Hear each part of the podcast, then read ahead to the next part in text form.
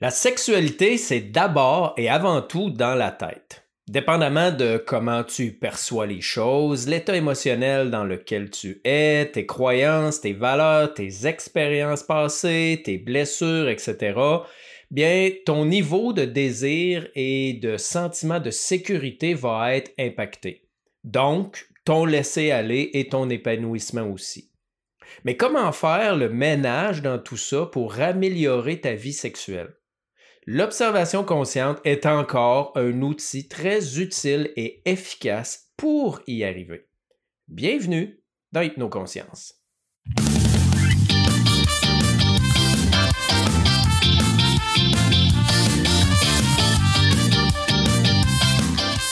Hypnoconscience, c'est pour toi si tu es une personne responsable, engagée dans l'atteinte de résultats concrets, qui désire développer son autonomie avec des outils simples et efficaces.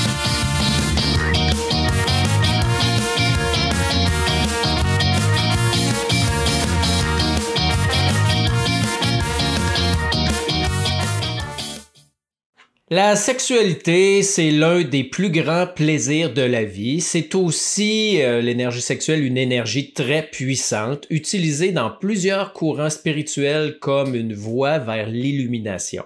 D'ailleurs, Mantak Chia, qui est un maître euh, euh, taoïste, en fait, surtout axé sur et connu au niveau du Tao de la sexualité, écrivait dans un de ses livres Le désir n'est pas seulement l'impulsion qui nous conduit dans la chambre, c'est la pulsion qui nous maintient en vie.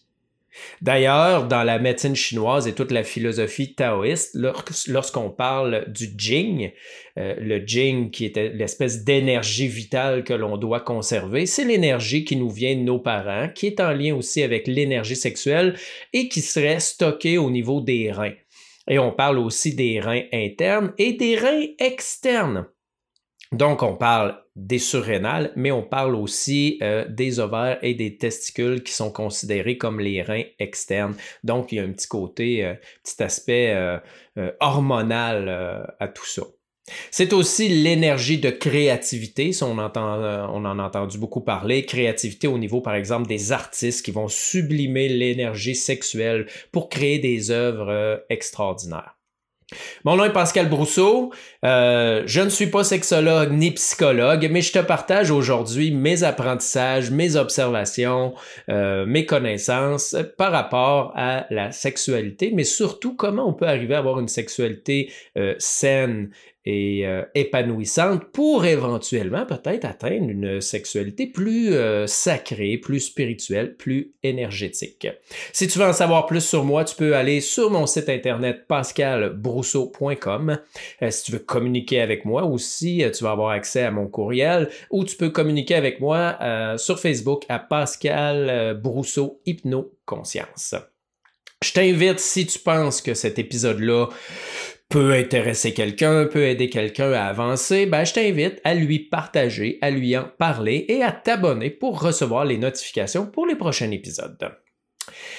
Il existe, bien sûr, comme je disais d'emblée euh, en intro, euh, de nombreux obstacles à une sexualité saine, libre et épanouissante. Euh, bien sûr, si je commence, ce qui est le plus connu et le plus évident, c'est les traumas. Euh, quand on parle de trauma, ben, on parle par exemple d'agression, d'agression sexuelle, que ce soit d'attouchement, viol ou peu importe. Tout ce qui pourrait être ou avoir été perçu euh, comme une agression peut créer un trauma euh, qui peut aussi bien couper l'élan de cette énergie sexuelle-là que de nous pousser ou de pousser la personne agressée à une hypersexualisation. Euh, ça, c'est quelque chose qui est connu déjà euh, dans les études et par rapport euh, bon, aux sexologues et aux psychologues et tout ça. c'est le pourquoi un peu je vous parle d'une sexualité saine. C'est-à-dire que ça ne veut pas dire que dès qu'on a un blocage, c'est quelque chose qui nous empêche d'avoir une sexualité. Parfois, ça nous propulse vers une, une hyper-sexualité qui ne sera pas euh, plus avantageux pour nous au bout de la ligne, mais qui peut avoir des répercussions négatives euh, dans notre vie. Et pour ça, ben, il est possible que ces personnes-là doivent consulter des gens compétents euh, pour arriver à s'en sortir. Mais peu importe, dans ce type de, situation-là, lorsqu'il y a des traumas, des blessures reliées à des agressions ou autres, on peut se demander d'emblée et honnêtement pourquoi on a des relations sexuelles. Qu'est-ce qui nous pousse à en avoir? Et ici, l'observation consciente va nous permettre d'avoir une certaine vision d'honnêteté, c'est-à-dire sortir de notre mental et de ce que l'on ne veut pas voir pour faire face à nos, pulsions profondes, nos besoins, nos désirs, à une certaine vérité que l'on a à l'intérieur de nous. Euh, par exemple, est-ce que euh, j'ai des relations sexuelles dans le fond, là, quand je suis honnête avec moi-même, pour plaire à l'autre? Est-ce que je le fais pour éviter le rejet? Est-ce que je le fais, par exemple, pour calmer une anxiété? Est-ce que je le fais pour combler un vide intérieur? Est-ce que je le fais euh, pour faire baisser tout simplement une tension sexuelle, une libido qui est là? Hein, on va dire comme pour se vider. Est-ce que je le fais pour entrer en communion avec une personne que j'aime? Est-ce que je le fais tout simplement pour gérer le stress? Et dans tout ça, il n'y a pas de mauvaise réponse. L'idée, c'est tout simplement de découvrir quelle est ma motivation profonde et réelle, et il peut y en avoir plusieurs motivations derrière ça. Ça va déjà te donner un bon indice de départ, à savoir qu'est-ce que je vis réellement et vers quoi je veux aller? Donc, au moins, c'est comme si on dessinait la carte. Quel est mon état réel et qu'est-ce que je veux obtenir? C'est possible que, euh, par exemple, tu désires rentrer en communion, mais que tu te rends compte que dans le fond, c'est juste là pour une espèce de presse, faire baisser la pression et la tension sexuelle. Ben, à ce moment-là, euh, il y aura des questions à se poser et il y aura possiblement une espèce de, de, visée vers où je veux aller et qu'est-ce que je dois faire pour l'atteindre. Et souvent, ben encore là, euh, être accompagné, consulté peut euh, faciliter un petit peu le processus à travers tout ça. Et en plus aussi euh, de, de, de, ces traumas-là, il peut y avoir des croyances. En PNL, c'est bien connu, tout ce qui est croyance-valeur, qu'elle soit consciente ou inconsciente, vont affecter l'ensemble de notre vie, l'ensemble de nos réactions et de nos comportements. Je dis consciente parce que oui, une croyance peut être totalement consciente, comme par exemple une croyance religieuse. Moi, je crois, euh, je sais pas, euh, qu'on euh, peut pas avoir de sexualité avant le mariage, ce qui fait que quand la personne, sa pulsion la pousse à en avoir avant le mariage, ben, il va y avoir des blocages, il va y avoir de la culpabilité, de la honte, un malaise, etc. On peut y avoir aussi des, croyances inconscientes, euh, comme j'ai déjà eu une cliente qui m'avait consulté et j'en parle dans d'autres euh, podcasts. Euh, pour un certain blocage, elle disait je peux avoir des orgasmes avec moi-même tout seul, mais lorsque je suis avec un homme, ça fonctionne pas. Alors, je lui ai simplement fait observer en conscience cet état de fait-là, observer comment elle se sentait dans son corps. Elle l'a fait alors qu'elle n'était pas avec moi, par exemple, lorsqu'elle avait des relations, elle est revenue, elle m'a reconsulté et elle me dit ce que j'ai réalisé. C'est que ma mère remonte à mon esprit. C'est que j'ai l'impression que je vais trahir ma mère. Elle dit, ma mère a jamais eu vraiment de conjoint stable, a jamais eu une belle sexualité, n'a jamais vraiment été aimée. Et le fait d'être aimée et d'avoir une sexualité, elle se sentait coupable en face de sa mère et avait l'impression de la trahir. Une autre chose qui est sortie, qui la faisait se contracter et empêcher d'avoir des orgasmes, c'est que sa mère lui avait répété en bas âge que les femmes qui aimaient la sexualité étaient des salopes. Donc, elle, le fait d'avoir un orgasme avec un homme, inconsciemment, c'était d'aimer la sexualité. Donc, euh, d'être en quelque sorte euh, une salope. Ce qui, bien sûr, la dérangeait parce qu'on ne veut pas déplaire inconsciemment à nos parents et on ne veut pas être des mauvaises personnes. Le problème, c'est que c'est une croyance nuisible. Hein? Comme on dit, une croyance, ce n'est ni vrai ni faux. Par définition, c'est une croyance. Maintenant, elle peut être aidante ou elle peut être limitante. Dans ce cas-là, c'était clairement une croyance limitante à transformer à mettre autre chose à la place qui va euh, favoriser ça. Donc encore là, l'observation consciente ici était super intéressante. D'ailleurs, je l'ai fait dans un atelier en 2019 que j'appelais Cultiver l'amour et l'énergie sexuelle, qui est un mélange de ce travail-là intérieur et un mélange de, de Qigong, de travail de l'énergie pour amener les gens euh, à, faire circuler cette énergie sexuelle-là pour l'alchimiser. Et où je faisais, et j'en ai parlé déjà dans des euh, podcasts antérieure où je posais tout simplement des questions et je laissais les gens observer ce qui se passait dans leur corps et ce qui émergeait dans leur esprit. Comme par exemple, je pouvais les amener à méditer et dire Qu'est-ce que pense ma mère de la sexualité? Et je les laissais deux, trois, quatre minutes comme ça, ressentir et observer et noter ce qui montait. Qu'est-ce que pense mon père de la sexualité? Qu'est-ce que pense ma mère des hommes? par exemple? Parce que c'est sûr que si vous avez la, euh, croyance inconsciente que les hommes euh, sont des profiteurs, euh, que c'est eux qui abusent, qui aiment le sexe et que le sexe est uniquement pour les hommes ou peu importe, ben c'est certain que vous, dans votre épanouissement, si vous êtes une femme, ça va vous bloquer. Donc, en explorant toutes sortes de questions comme ça, les gens se rendaient compte qu'inconsciemment, il y a un pas quelque chose qui gérait euh, leur pulsion, leur aisance, leur laisser aller, euh, et tout ça à leur insu. Donc, ben, ça permettait de mettre tout ça en lumière et euh, de le transformer. Bien sûr aussi, ben, tu l'état émotionnel ou l'état de la relation. Hein? Tu sais, comme par exemple, le stress au travail peut t'amener à à pas être épanoui parce que le désir va baisser ou le physique suivra pas. Il peut y avoir des conflits ou des insatisfactions au sein du couple qui fait que les deux ou une des deux personnes dans le couple n'arrivent plus à s'ouvrir pleinement au niveau sexuel il y a le temps, hein, le, temps de la relation, ça fait combien de temps que ça dure? Et le manque d'admiration et de désir. Et j'en parle ça à l'épisode 34. N'attendez pas que ce soit installé, le manque de désir, le manque d'admiration. C'est quelque chose qui se cultive pour que le couple au fil des années, ne tombe pas dans un état platonique ou un état tout simplement de coloc où on partage une espèce d'affection, mais que finalement, euh, il n'y a plus vraiment de, de désir et euh, d'admiration de l'autre personne. Parce que tout ça, va jouer. Euh, et si ça s'installe, souvent ce qui va arriver, c'est qu'on va se mettre à avoir de l'attirance pour une autre personne à l'extérieur du couple. Et là, on va venir saboter encore plus parce que va venir s'installer honte, culpabilité, comme je le disais, malaise. Euh, puis au bout de la ligne, ben, on va briser ce potentiel-là de communion avec l'autre personne.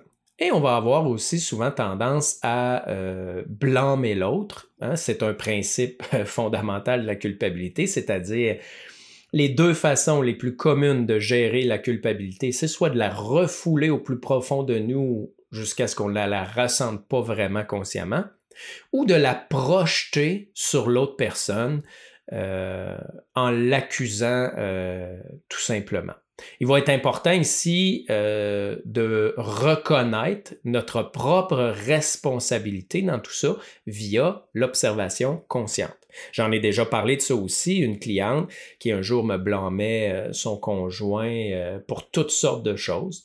Et lorsqu'elle a observé en conscience et qu'elle voyait son conjoint en avant d'elle, je lui ai dit, imagine que vous vous regardez profondément dans les yeux et physiquement, elle a détourné la tête et elle s'est mise à pleurer et elle a réalisé qu'elle n'avait plus de désir, ni d'admiration, ni même vraiment d'amour pour lui.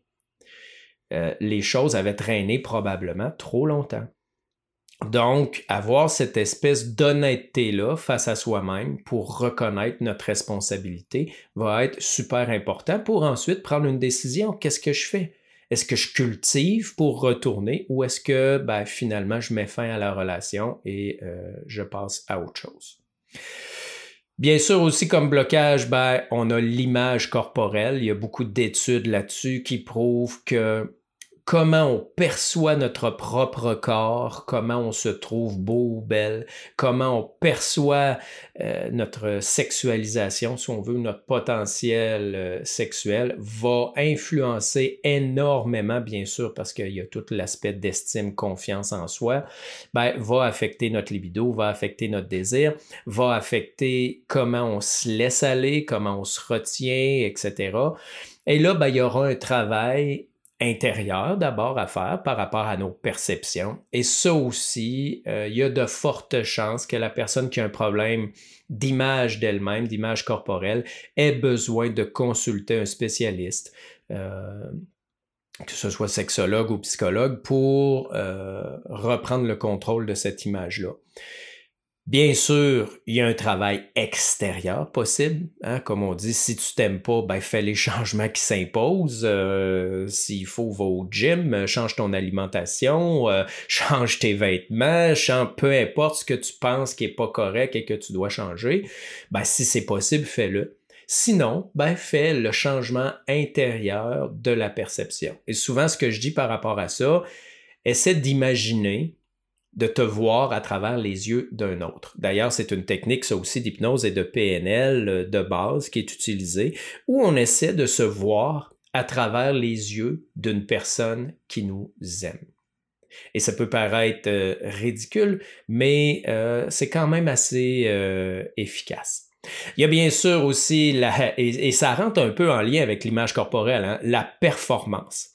Le syndrome de performance touche énormément de gens, autant les hommes que les femmes. On en parle plus peut-être au niveau des hommes parce que ça paraît. Les hommes qui vont avoir un syndrome de performance souvent vont euh, perdre leur érection euh, parce que ça va créer un stress, ou tout simplement ils vont avoir une sexualité très mécanique, hein, très pornographique, qui ne sera pas euh, en phase avec la partenaire où ils seront pas connectés. Par contre, on en a beaucoup aussi au niveau de la femme, euh, des, des, syndromes de performance comme ça.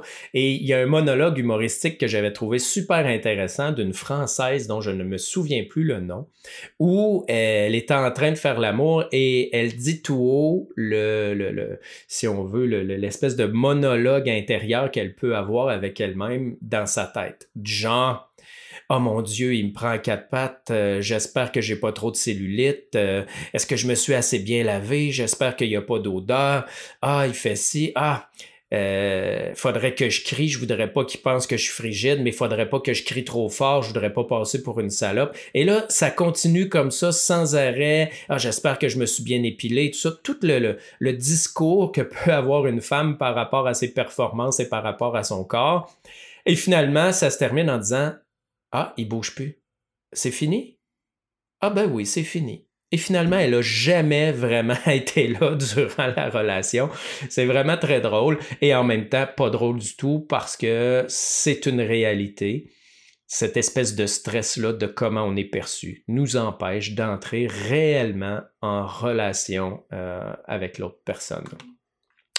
Tout ce que j'ai nommé là, et il y en a sûrement qui sont manquants, comme je vous dis, je suis pas sexologue, donc euh, je suis pas au fait de tout ce qui peut exister. Je vous parle de ce que j'ai pu voir moi dans ma vie, dans ma clientèle et tout ça, mais tous ces aspects-là vont jouer sur le désir et le sentiment de sécurité.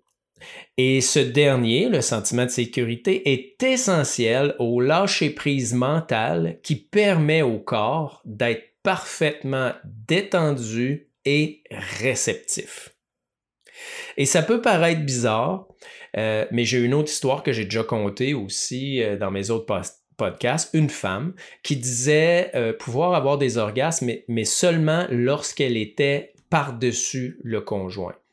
Et elle disait, et elle l'expliquait de façon technique, elle disait oui, mais c'est mécanique, c'est parce qu'au moins de cette façon-là, je peux avoir le contrôle sur le frottement et faire frotter le pénis exactement au bon endroit euh, pour jouer. Et ça paraissait super logique.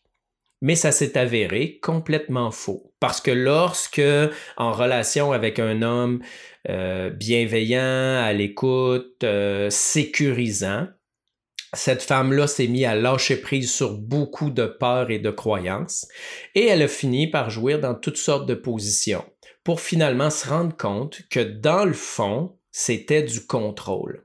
Il y avait des croyances derrière qui disaient que les hommes prenaient, euh, que les hommes abusaient, ce qui faisait que lorsqu'elle était en dessous ou par exemple à quatre pattes, elle se sentait dominée, donc en situation, si on veut, de vulnérabilité et le corps se fermait. Alors que lorsqu'elle était sur le dessus, elle se sentait en sentiment de contrôle et à ce moment-là, le corps se relâchait, ce qui permettait les orgasmes. Et lorsque le sentiment de sécurité avec cet homme-là a pu s'installer en toutes circonstances, ben, les orgasmes sont arrivés euh, encore là, en toutes circonstances et en d'autres positions. Donc, voyez-vous comment ça peut être euh, intéressant, à quel point le psychologique, l'émotionnel est beaucoup plus important euh, que le physique lui-même au niveau au niveau du plaisir. Et tout ça, je disais d'emblée, ou plus au début, une sexualité saine. Parce que la majorité des gens qui ont une sexualité euh, correcte, lorsqu'ils découvrent vraiment une sexualité saine, se rendent compte que finalement, ils n'en avaient pas. J'ai une femme un jour qui m'a dit, euh, après un certain travail avec son conjoint aussi, j'ai réalisé non seulement que la sexualité est beaucoup meilleure maintenant, j'ai réalisé, puis c'était une femme dans la quarantaine, là, que je n'avais jamais vraiment fait l'amour. C'est fou pareil, ça faisait peut-être déjà depuis l'adolescence qu'elle avait des relations, qu'elle pensait faire l'amour, mais en fait elle avait fait du sexe et elle a réalisé que dans le fond, elle n'avait jamais vraiment fait l'amour. Et ce n'est qu'à partir d'une sexualité saine que l'on peut aspirer à une sexualité dite spirituelle, euh, sacrée ou énergétique. J'aime pas le mot sacré, comme vous savez, parce que je me dis, qui sommes-nous pour juger de ce qui est sacré ou pas? Parce qu'en fait, tout est sacré, la création, l'énergie, tout ce qui existe est sacré pour moi. On ne peut pas euh, en faire une euh, différence. Mais les obstacles ou les blocages doivent être défaits pour atteindre cette espèce d'abandon-là et le sentiment d'amour profond qui permet des états de conscience modifiés, favorisant les perceptions de l'énergie. Et à ce moment-là, ben, on est capable d'aller plus profondément dans des niveaux euh, beaucoup plus profonds de la sexualité, beaucoup plus euh, de communion avec l'autre personne, beaucoup plus énergétique qu'une sexualité normale ou dites, euh, je dirais, plus physique ou mécanique. Bien sûr, savoir ne suffit pas, comme je dis toujours, vous avez beau savoir ou prendre note de tout ce que j'ai dit ici aujourd'hui, il faut le mettre en pratique. Ça demande du temps, euh, ça demande de l'investissement, ça demande de l'ouverture, de la vulnérabilité et souvent, ben, un accompagnement est nécessaire pour y voir plus clair, pour transformer les blocages. Si euh, c'est votre cas, je vous invite à aller sur pascalbrousseau.com. En haut à droite, il y a un petit bouton pour prendre rendez-vous. Euh, ça me fera plaisir d'explorer ça avec vous individuellement ou même possiblement en couple. Je vous ai parlé que j'ai fait un atelier en 2019 qui s'appelait Cultiver l'amour et l'énergie sexuelle. Euh, j'y repense à le donner, cet atelier-là, à le retravailler, à le subdiviser et à donner des espèces de week-ends euh, en présentiel par rapport à ça. Et je vous invite à me manifester si c'est quelque chose qui vous intéresse. Parce que si les gens, ça les intéresse pas, je ne vais pas retravailler là-dessus. Pour manifester votre intérêt, vous pouvez m'écrire encore là, pascalbourseau.com où vous allez trouver mon courriel ou aller sur Facebook, Pascal Brousseau Hypnoconscience, juste m'écrire un petit message, dire euh, moi j'aimerais en savoir plus sur cet atelier-là ou c'est un atelier qui euh, m'intéresserait. Parce que, en fait, comme je vous disais, c'est que j'explore les deux côtés, yin et yang. Le côté yin, beaucoup plus le travail intérieur, justement, pour aller à la rencontre de tous ces blocages-là possibles via l'observation consciente, les défaire.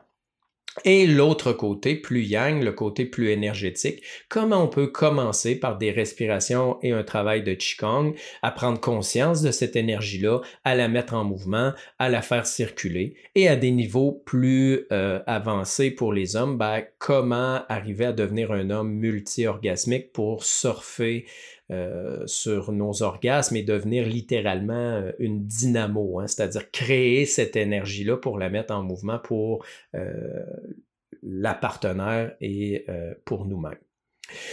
Malheureusement, les hommes sont souvent un petit peu à la traîne dans ce domaine-là. Alors, je dirais aux femmes, n'ayez pas peur de demander, voire insister. Vous avez le droit.